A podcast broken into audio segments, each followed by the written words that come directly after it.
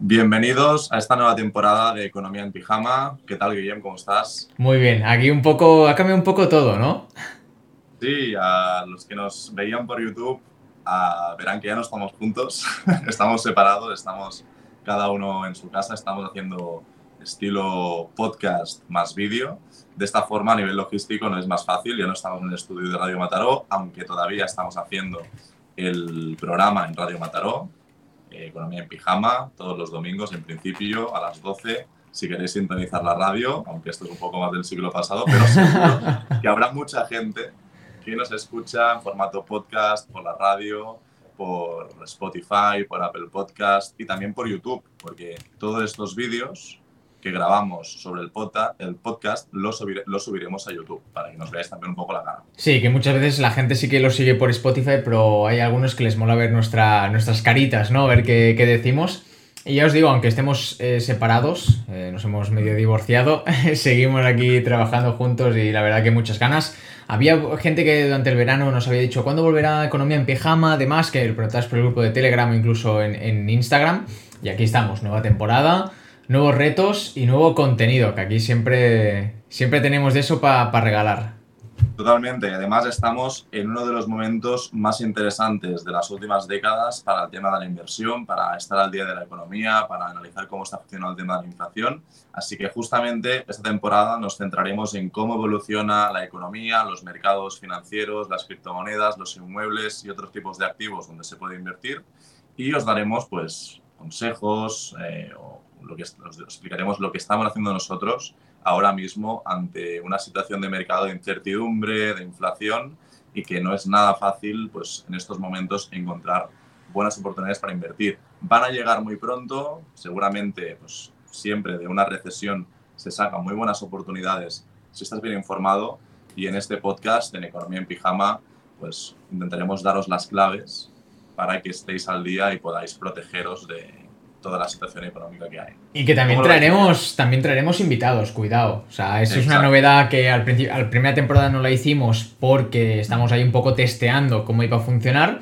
Ahora estáis viendo que los que estáis viendo en YouTube está un poco así más, más decorado, más mono, ¿no? Eh, pero bueno, que habrá ciertos cambios porque acabamos de empezar y bueno, pues habrá que, que hacer algunas mejoras y una de ellas es traer invitados tanto del sector cripto como bolsa, como inmuebles, para que nos expliquen su experiencia y para que los conozcáis mejor y que nos puedan dar consejos para usar en cada uno de estos mercados. Exacto. Bueno, Guillem, ¿cómo lo ves si empezamos ya con la presentación de lo que explicaremos hoy? Estamos en unas semanas muy interesantes a nivel macroeconómico y, bueno, si quieres, eh, explico los temas que trataré yo, después nos cuentas tú resumidamente qué temas trataremos hoy por tu parte y ya empezamos, eh, empezamos ya dándole caña desde el principio a explicar ya cómo está todo el mercado. Cuando quieras, Julia. criptos como la mía. Le, tiene, dale al, índice cuando quieras. Venga, pues eh, básicamente por mi parte tocaremos eh, lo que está pasando desde hace menos de 24 horas, y es que Estados Unidos ha presentado nuevos datos de inflación. Explicaremos por qué se han hundido los mercados, y estamos hablando no solo de la bolsa, sino de todos los mercados, también explicaremos cuáles han sido los datos de inflación de Estados Unidos, los analizaremos al detalle, el histórico también. Después hablaremos cómo han reaccionado los mercados ante los datos de inflación. Tenemos un cuarto punto y es cómo puede afectar la subida de tipos de los mercados en los próximos meses para tener un horizonte más a corto o medio plazo. Y finalmente os explicaré si es un buen momento para invertir ahora mismo. ¿Cómo lo ves, Guillem? Me parece un buen índice. Aparte, yo creo que puede ser interesante, la verdad. Por tu parte, ¿qué tenemos? Por mi parte tenemos dos cosas principales. Una es la más imprescindible ahora mismo, que es el merge de Ethereum, que ocurre, o sea, esto lo estáis viendo día 14 de septiembre, pues mañana eh, creo que quedan unas 18 horas cuando estamos grabando esto, así que cuando lo veáis quedarán a lo mejor 10, eh, 12 horas, depende de la hora en, lo que, en que subamos esto. Y vamos a ver pues un poco qué va a ocurrir, los mitos que hay, lo que tenéis que hacer, lo que se puede esperar con respecto al famoso hard fork, cómo se van a beneficiar o no algunas criptomonedas de esta transición de Proof of Work a Proof of Stake de Ethereum. Y finalmente tocaremos un poco por encima también una actualización que viene en otro protocolo, en otro ecosistema que es Cardano, que es la actualización Basil que se va a dar el 22 de septiembre y hablaremos un poco de las mejoras que incorpora y también cómo puede afectar al precio en los próximos días, también cogiendo lo que hemos visto con Ethereum. Muy interesante. Yo ya sabes, Guillem, que desde que estoy contigo haciendo el programa y hace ya bastante tiempo. Eh, me estoy adentrando cada vez más en el mundo cripto, me parece súper interesante, es un mundo nuevo y estoy, vamos, eh, pendiente de que nos hables sobre el mes de Ethereum porque he escuchado de todos los colores, de que Ethereum va a bajar con el mes, de que va a subir. ahora, ahora lo trataremos. Veremos a ver un poco de luz ante tanta, ante tanta sombra. Yo quiero que nos ilumines un poco sobre este tema. Perfecto. Muy bien, Guillem, pues te parece bien. Empezamos ya sobre un tema importante y es el siguiente. ¿Por qué se han hundido los mercados? ¿Qué ha pasado exactamente durante las últimas horas? Que hemos visto de repente como la bolsa americana estaba subiendo a buen ritmo durante las últimas sesiones y de repente ayer el SP500 y el Nasdaq cerraron con unas pérdidas muy próximas al 5%. El 5% es un número, es una bajada, una subida. Este tipo de volatilidad se ve muy pocas veces en los mercados, ¿vale? Entonces vamos a, a entender qué ha pasado también por tu parte, ya lo sabes muy bien, Guillem, el Bitcoin ha bajado un 10% en la sesión de ayer. Entonces, también son bajadas muy significativas. Y básicamente lo que ha pasado también es que los tipos de interés de la deuda están disparados, están subiendo muchísimo. Y básicamente la gente se pregunta qué está pasando en la economía y la respuesta es muy corta, muy sencilla y es inflación. Y concretamente la inflación de Estados Unidos. Entonces, teniendo esto claro, sabiendo que ayer, la sesión de ayer, hubo una bajada muy grande en los principales mercados, vamos a investigar un poco sobre cuáles han sido los datos de inflación de Estados Unidos, qué es lo que ha provocado esta bajada en los principales índices a nivel global, ¿no? Pues bueno, básicamente tenemos varios puntos. En julio teníamos buenas noticias de inflación, la tasa interanual pasó del 9,1% al 8,5%, y esto los mercados lo interpretaron como, bueno, pues el Banco Central, en este caso americano, la Federal, está eh, teniendo éxito con la política de subida de tipos y gracias a la subida de tipos está, eh, digamos, frenando la inflación. Eso es lo que parecía en ese momento. Lo que ha pasado es que este mes de agosto se esperaba que se consolidara esa tendencia a la baja de la inflación y que la Reserva Federal frenara un poco la agresividad en la subida de tipos que llevaba pues, las, últimas, las últimas reuniones que hicieron. Pues la subida de tipos estaba entre, el 0, entre 50 puntos básicos y 75 puntos básicos. ¿vale? Y es una subida de tipos bastante acelerada si tenemos en cuenta que venimos del 0%. ¿vale? Entonces, eh, básicamente, lo que ha pasado es que, bueno, esperaba la Reserva Federal que bajara los tipos, que bajara la inflación y de esta forma que se relajaran en la política de subida de tipos pero lo que ha pasado es que en el mes de agosto la inflación, la inflación ha pasado del 8,5 al 8,3, ha bajado dos décimas. El problema siempre está en el tema de las expectativas. El mercado esperaba que bajara más, que la inflación fuera menor.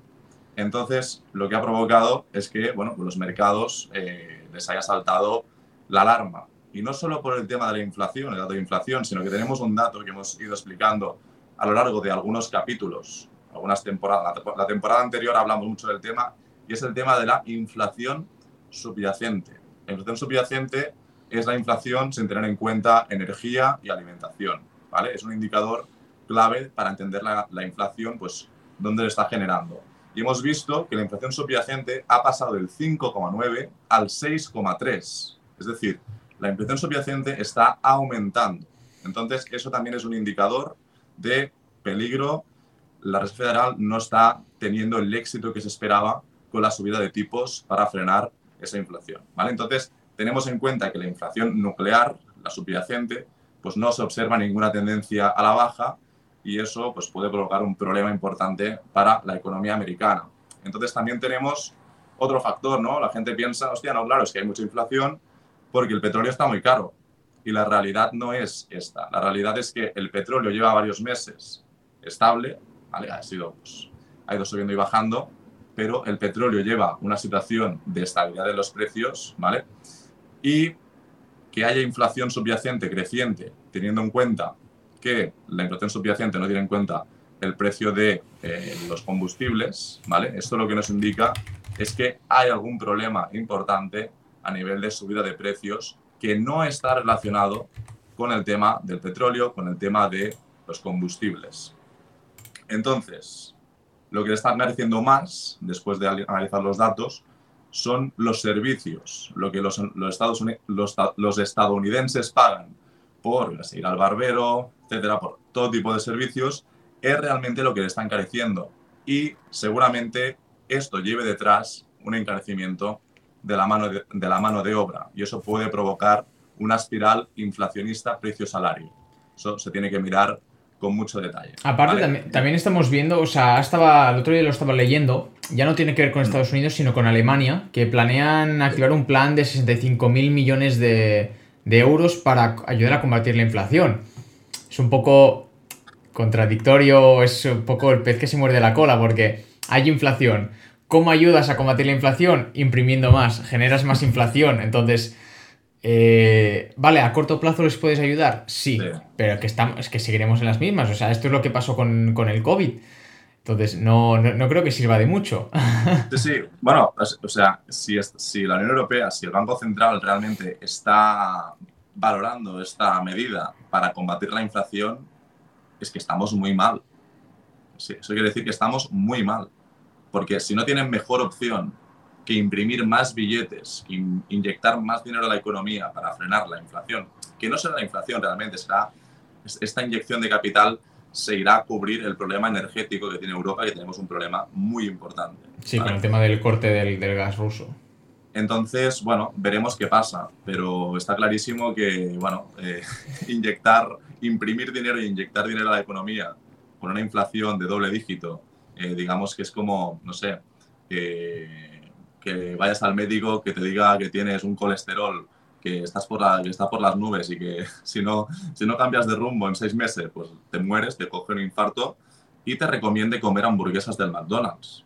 ¿vale? Es exactamente la misma solución que está proponiendo el Banco Central ante pues, esta inflación totalmente desbocada que tenemos aquí en Europa. Y aparte, me parece, hay, hay una cosa curiosa, Julia, y es que es como que, oye, sí, ha bajado la inflación del del 8,5, o sea, del 8,5 al 8,3, sigue siendo una puta burrada. O sea, eh, es como la gente que me dice, no, es que ahora la gasolina está más barata. Digo, en plan, sí, claro, de 2 euros a 1,7, 1,6. Sí, pero sigue siendo una burrada. No me jodas, se, hace medio año o hace un año la veíamos a 1. 1 y algo. El problema, el problema es que la gente es muy cortoplacista y ve muy a corto plazo los cambios que, que van, que van experimentando pues, las materias primas, el combustible, la alimentación, etc. ¿no? Entonces, bueno, si hace tres o cuatro meses teníamos la gasolina a 2 euros y ahora está a 1,7, 1,6, pues sí, la gasolina está más barata. Pero si miramos dos, tres años atrás, es que la gasolina estaba entre, el, entre bueno, pues 1,20, 1,30, 1,40, ¿vale? Entonces, bueno, esto realmente es mucho más grave de lo que pensamos, porque si el combustible sigue a los precios que está a día de hoy, incluso esperemos que, que pasa en invierno, porque este invierno será bastante duro. Es decir, eh, Winter is coming. Winter is coming y estamos, bueno, han subido un poco, ha, subido un poco, no, bastante el, el, megavatio hora por la gran demanda energética eh, durante el verano para, eh, digamos, enfriar las viviendas a través del aire acondicionado que consume mucha electricidad. Pero eh, este invierno todo el mundo, o casi todo el mundo, va a encender la calefacción. Encender la calefacción, eso implica también un incremento brutal en la demanda de energía y la, de, y la energía en España en un porcentaje bastante importante, es decir, el precio del megavatio hora, lo fijan, o la fijan las centrales de ciclo combinado, que son aquellas centrales que tienen un coste de producción más alto. Y el coste de producción energético se, fija por aquella tecnología, aquella planta de generación de energía que es más cara. Entonces, estas plantas de ciclo combinado funcionan con gas y si el gas está a precios prácticamente o sin el prácticamente en máximos históricos, eso significa que el precio megavatio hora durante este invierno será algo que, vamos a sufrir y bastante. sobre todo las familias eh, trabajadoras, las familias con menos recursos, pero esto va a afectar a todo el mundo, porque no solo sirve la energía para calentar los hogares, sino que también sirve para procesos industriales, para bueno, pues iluminar y refrigerar hospitales y hay bueno, pues muchos sectores, prácticamente todos los sectores de la economía que se ven directamente afectados por la subida del gas y del petróleo durante este invierno. ¿vale? Entonces, sabiendo esto, con el contexto en el caso de España y cómo nos puede afectar todo esto, eh, vamos a analizar cómo han, cómo han reaccionado los mercados ante los datos de inflación. ¿no? Sabemos cómo está la inflación, sabemos qué implicaciones tiene, sabemos cómo han ido los resultados respecto a los meses anteriores y pues ahora veremos cómo está afectado cómo está afectando todo esto a los mercados. Pues, a los mercados. Pues bueno, ya te lo adelanto, no hace falta eh, tener cuatro másters, la, subida de, la subida de la inflación está afectando los mercados muy negativamente. Ayer decíamos al principio que ha bajado un 5% la bolsa americana y básicamente hay un, miedo a una subida muy agresiva por parte de la Reserva Federal. Entonces, claro, la semana que viene la Reserva Federal eh, tiene otra reunión donde decidirán cuánto suben los tipos de interés. Históricamente eh, han subido durante los últimos meses entre un 0,5 y un 0,75. A día de hoy, después de los datos de inflación de ayer, hay un 25% de probabilidades de que la Reserva Federal suba un punto los tipos de interés. ¿vale?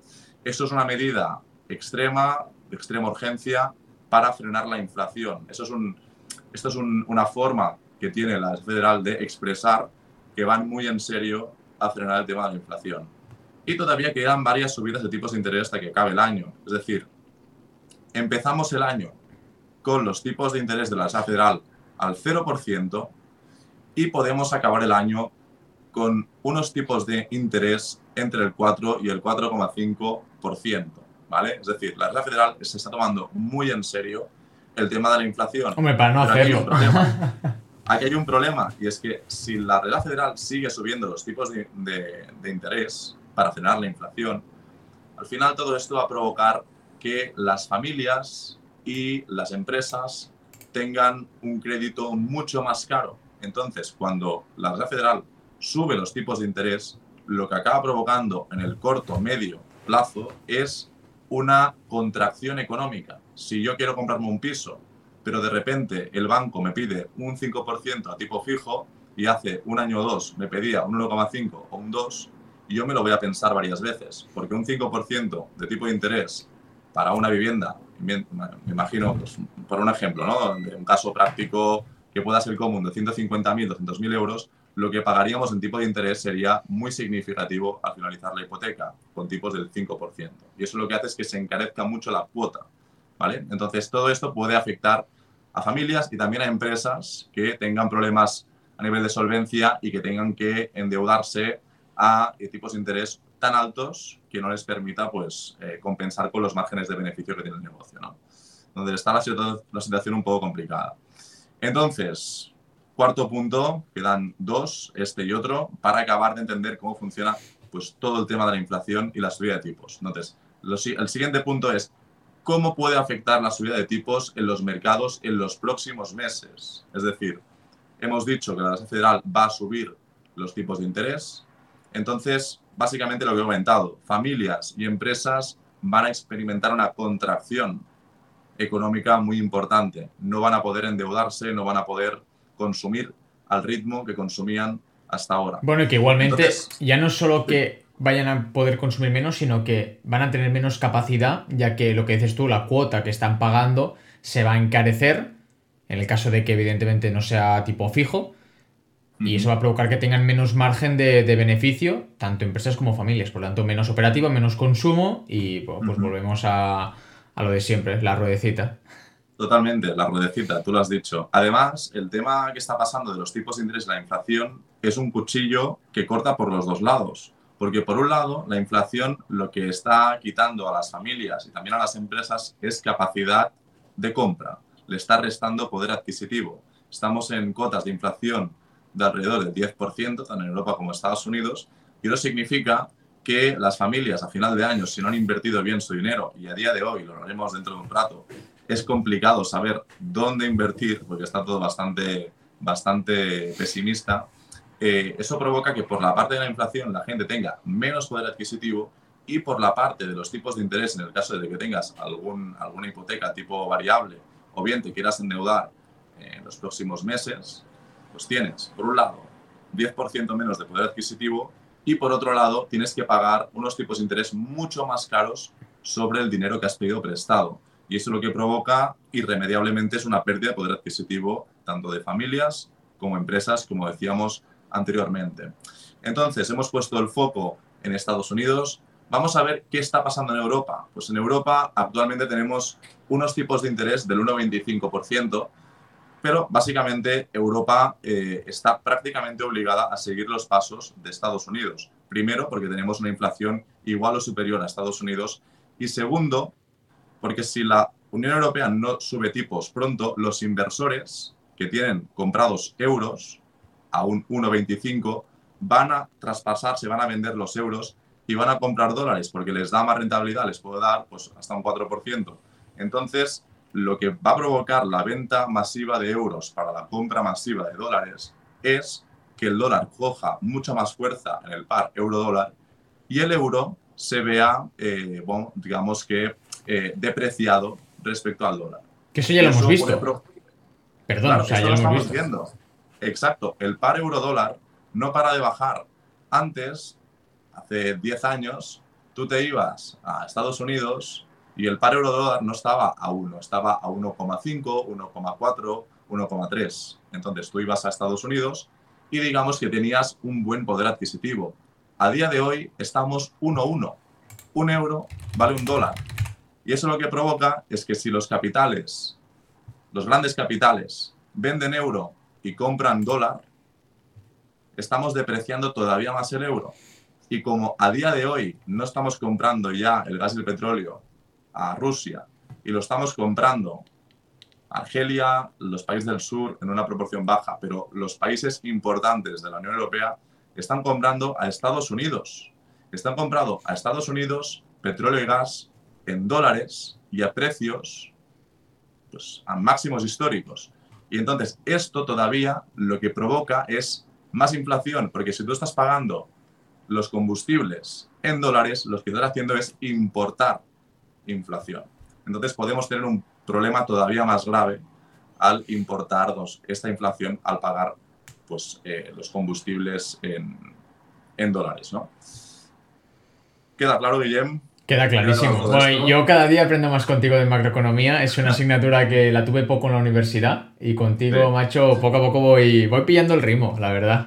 Perfecto. Y ahora queda el quinto punto que es el más importante, Guillem, que es, ¿es buen momento ahora para invertir? Con la situación que tenemos a día de hoy, ¿es un buen momento para invertir? Pues sí, bueno, yo os daré mi opinión. Yo no, os daré, yo, yo no os diré nunca si debéis comprar o no debéis comprar. Eso es una decisión particular de cada uno pero yo os puedo dar mi análisis y lo que es evidente por todo lo que he comentado hasta ahora es que ahora mismo hay un alto riesgo al invertir. ¿Por qué? Porque hay mucha incertidumbre.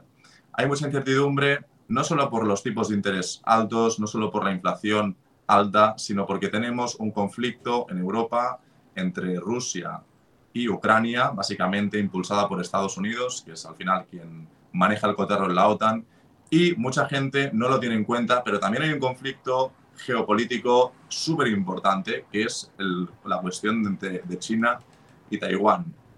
Taiwán es un... Puto chino, siempre, tocando, siempre molestando, tío. Claro. Entonces, Taiwán es una zona estratégica para China. China a día de hoy está experimentando una fuerte recesión de la que tampoco se habla.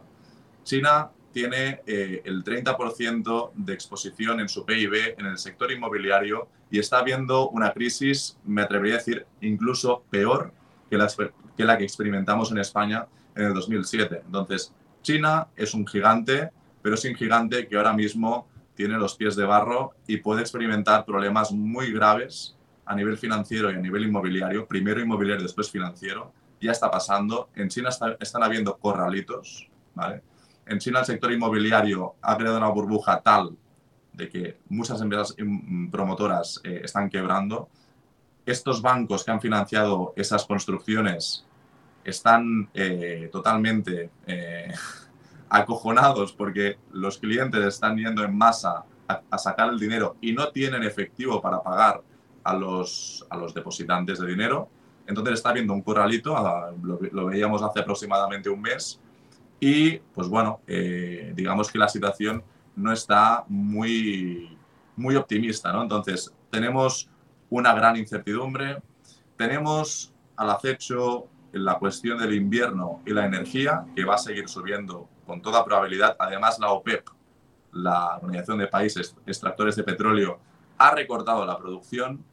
Y yo lo único que os podría decir a nivel de cobertura de riesgo, que ya lo decía la temporada pasada, sigo con lo mismo, comprad dólares, comprad francos suizos para cubrir la pérdida, la posible pérdida de valor del euro en los próximos meses y en los próximos años. La verdad es que lo que has comentado de China, no te quería interrumpir, es heavy porque en su momento le dieron mucho bombo a grande y no sé qué, tal, y ya se ha dejado de hablar. Y dices, o sea, claro, al final la gente relaciona que se deja de hablar de un tema porque se ha solucionado. Digo, no, no se ha solucionado. Eh, el, problema que tiene China con el sector inmobiliario es muy grande y Evergrande era solo la punta del iceberg. Detrás había una cantidad de empresas enorme, tú lo has dicho, un 30% del, del PIB es del sector inmobiliario y es mucho.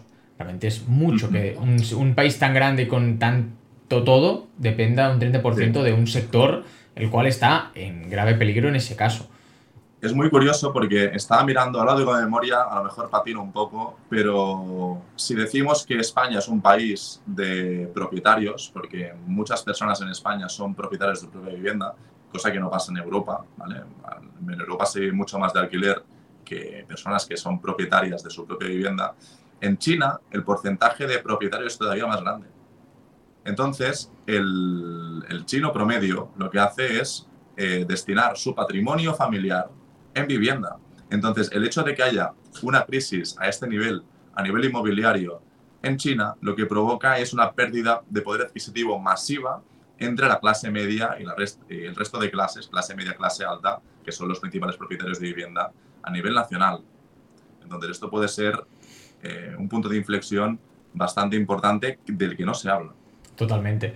Y es lo que decimos, ¿es buen, es buen momento para invertir? Sí no. En el sentido de, Mm, a lo mejor no es el mejor momento, ya que no ha pasado, o sea, la hecatombe no ha, no ha venido aún, es decir, lo que sería la tensión en la economía aún no se ha dado, estamos ahí estirando la cuerda, pero aún no se ha roto. Y entonces, cuando sea un buen momento será cuando realmente ya se haya roto o esté cerca, porque evidentemente nunca sabes cuál es el punto más bajo o cuál es la parte más profunda de una crisis, esto nunca se sabe, ¿no? Pero sí que es verdad que hay muchos factores, como ha comentado Julia, que aún están por venir, aún están por realmente verse palparse dentro de la economía y de las economías tanto general como la de, la de cada usuario, individuo y empresa. Entonces ahí sí que poco a poco cuando se vayan realmente viendo estas cosas, se vayan plasmando, es cuando empezaremos a poder ver esas buenas oportunidades o decir, oye, pues es momento de, entrar al, mercado. Y lo que decimos, el curro coin te va a salvar del de la, crisis y es lo que te va a dar ese dinero para luego tu poder depositarlo. Y a, esta crisis que, está, que estamos por ver, esta, como quieras llamarla, ¿vale? La recesión, crisis, da igual, va a crear con suerte bastante, ¿cómo se llama? Generational wealth, o sea, riqueza generacional, ¿no? De que inviertes hoy y tienes riqueza para varias generaciones. Claro, con mil, euros, con mil euros no, pero con si tú ya partes de un buen patrimonio, puedes generar esa y moverlo bien, evidentemente, puedes generar ese patrimonio de, para, nietos, ¿no? Que se dice. esperemos que sí y esperemos que los oyentes de este podcast se pueden aprovechar de toda la información que os damos aquí para aprovecharla y sacarle provecho, ¿no? Yo para cerrar mi, mi sección diría una frase que leí, no, no, recuerdo exactamente cuál fue el autor, pero justamente hace ya más de 10 años, cuando empecé con el, cuando empecé con el tema de la inversión, eh, leía un libro y decía eh, refiriéndose a los mercados, ¿no? cuando hay una recesión y de repente los precios bajan de forma eh, vertical hacia abajo, eh, decían como consejo para novatos, ¿no? Nunca cojas, nunca cojas un cuchillo mientras está cayendo, ¿no? Porque te puedes cortar. Decía referencia a que no inviertas cuando el mercado está completamente desplomado porque no sabes dónde está el suelo del mercado, ¿no?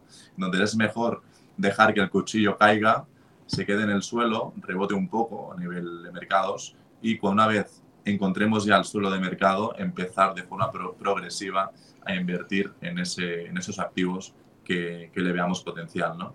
Pero invertir en plena caída, a ver, te puede salir bien el tiro. A mí en el COVID, pues por suerte, eh, hice una de las mejores entradas de mi vida, ¿vale? Porque compré, compré mínimos, pero, pero bueno, eso siempre conlleva un riesgo eh, y yo creo que lo ideal es eh, pues, cubrir ese riesgo haciendo pues, aportaciones periódicas cuando la recesión ha tocado fondo o prácticamente haya tocado fondo. Ahí estamos. Yo estoy, y esto ya lo iremos viendo en cada programa, así que no va a haber ningún, o sea, que lo vais a ver, os lo vamos a explicar, de, oye, yo he comprado esto, he empezado con lo otro, y que puede ser bien, puede ser mal, como todos. Al final aquí no somos expertos de nada, simplemente pues decimos lo que, lo que, hablamos de la experiencia un poco y que todo puede salir bien y hay cosas que también pueden salir mal como todo en la vida.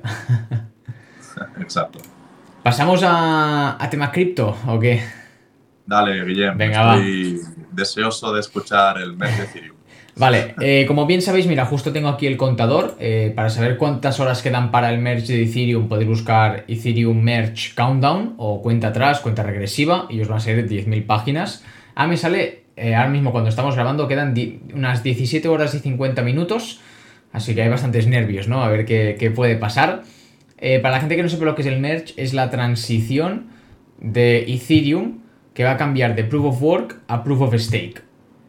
Se va a juntar la Bacon Chain, que es la red que ahora mismo está funcionando con la Proof of Stake, con la red actual que es la Proof of Work. Entonces pasará todo a ser a través de Proof of Stake y el Proof of Work dejará de, bueno, ya no, ya no funcionará en lo que sería la red principal. Y esto es el merge. Sería una de las sería la, segunda de las de tres fases que hay en esta fusión o en esta transición. La primera fue la creación de la Bacon Chain y el funcionamiento de esta en, en paralelo con la red principal.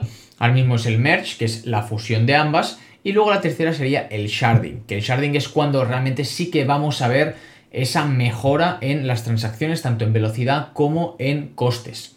Con el merge, que esto es un mito que mucha gente pensaba, es que con el merge ya todo se iba a solucionar y todo el mundo iba a ser feliz y vivir en el mundo de Yuppie. No, hasta que no simplemente el sharding no se va a dar dicha mejora o no vamos a ver esa mejora. Entonces, ¿cuándo va a aparecer el sharding? El sharding, estoy justo mirándolo en la propia página web de Ethereum, la ethereum.org, dice que el sharding estará más o menos en algún momento del 2023, pero que evidentemente va a depender de cómo de rápido evolucione el progreso del, del merge, porque hemos visto que la parte del merge y las demás se han retrasado varias veces por motivos eh, normales y, coherentes. Entonces no veremos esta mejora sustancial o una transición completa hasta que nos llegue la actualización del sharding. Entonces, el merge. ¿Qué va a pasar con mis Ethereum, no, Julia? En plan, la pregunta que tiene todo el mundo de, oye, yo tengo Ethereum, ¿tengo que hacer algo? Eh, ¿Voy a perder mis Ethereum? ¿Se van a cambiar? No, no tienes que hacer nada. La red se va a actualizar sola. Si tienes los, Ethereum en un exchange, no tienes que hacer nada. Si los tienes en staking, pues tampoco puedes hacer nada porque los tienes bloqueados. Eso es punto uno.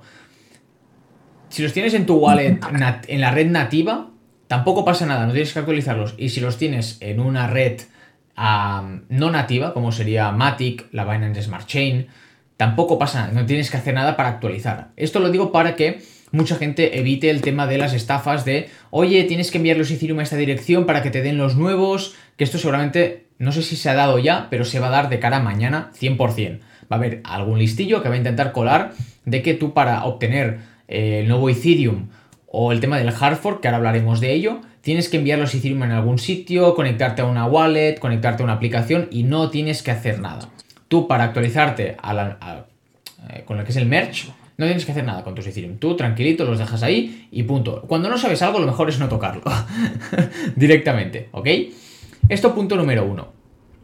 Luego, hay un tema que sí que es eh, importante, aquí sí que a lo mejor se tiene que hacer alguna cosa, y es el posible hard fork.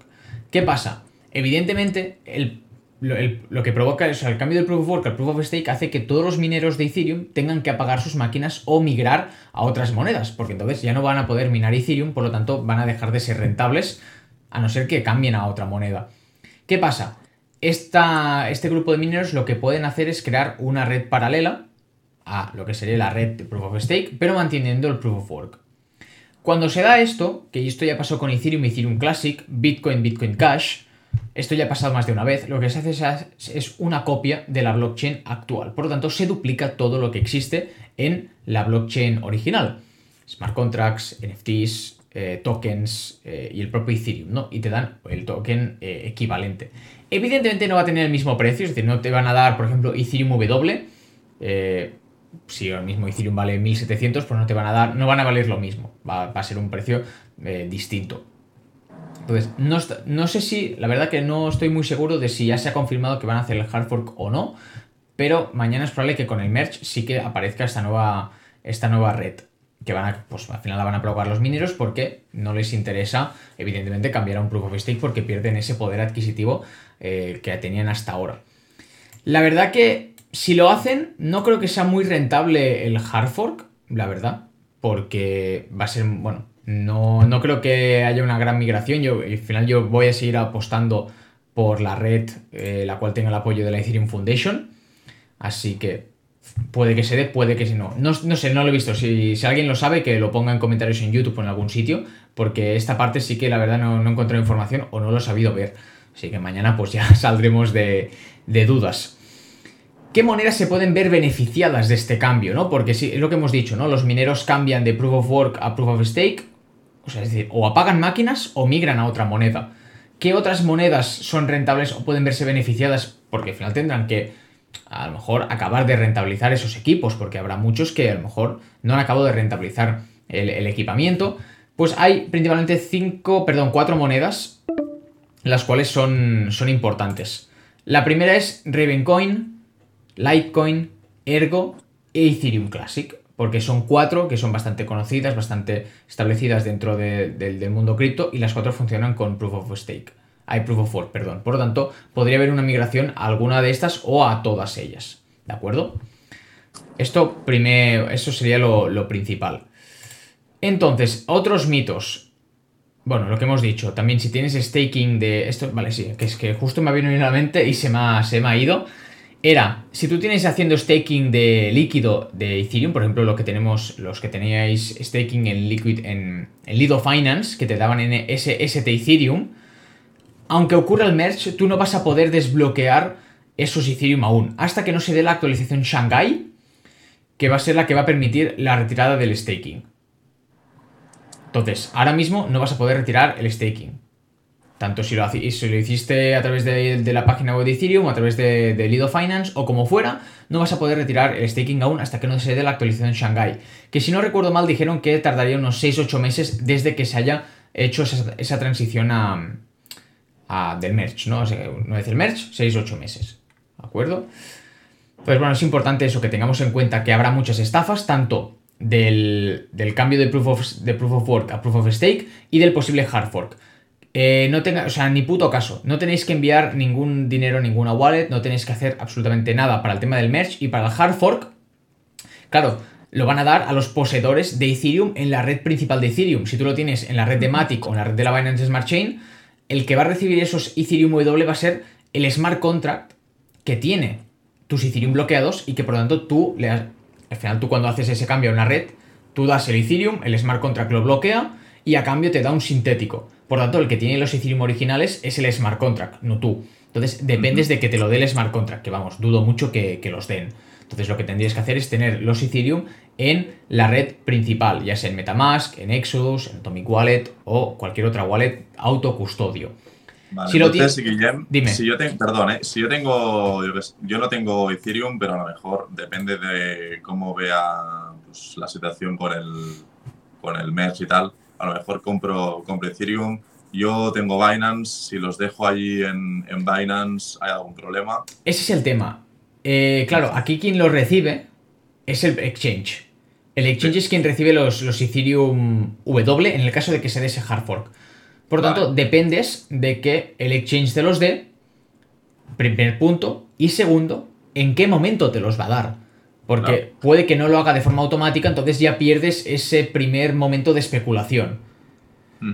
Aún así, yo creo que si lo tienes en exchange, es bastante probable de que Binance, KuCoin, estos grandes, acaben dándote el Ethereum W. ¿Por qué? Porque les va a interesar a nivel de, comisiones. ¿Por qué? Porque si reparten estos Ethereum W al usuario, ellos generan comisiones de trading y mantienen al usuario ahí enganchado. Por lo tanto, yo creo que les sale a cuenta más que tenerlos ellos en su propia cartera. Entonces, podría haber un split, en algunos casos, entre el precio inicial del MERS de Ethereum y el precio al que te haga la conversión el, exchange. Es decir, seguramente, sí. Seguramente habrá, habrá arbitraje entre exchange, ya que al ser algo muy nuevo, muy reciente, seguramente haya una disparidad X entre el precio en Binance y el precio en KuCoin. Y luego que pues también evidentemente eh, va a haber bastante volatilidad, como pasó con la salida de Luna, eh, del nuevo Luna, perdón. Bueno, todas estas cosas que provocan una alta volatilidad en los mercados y también diferencias entre exchange, porque cada uno va loco y va con su propio order book y funcionan de forma distinta.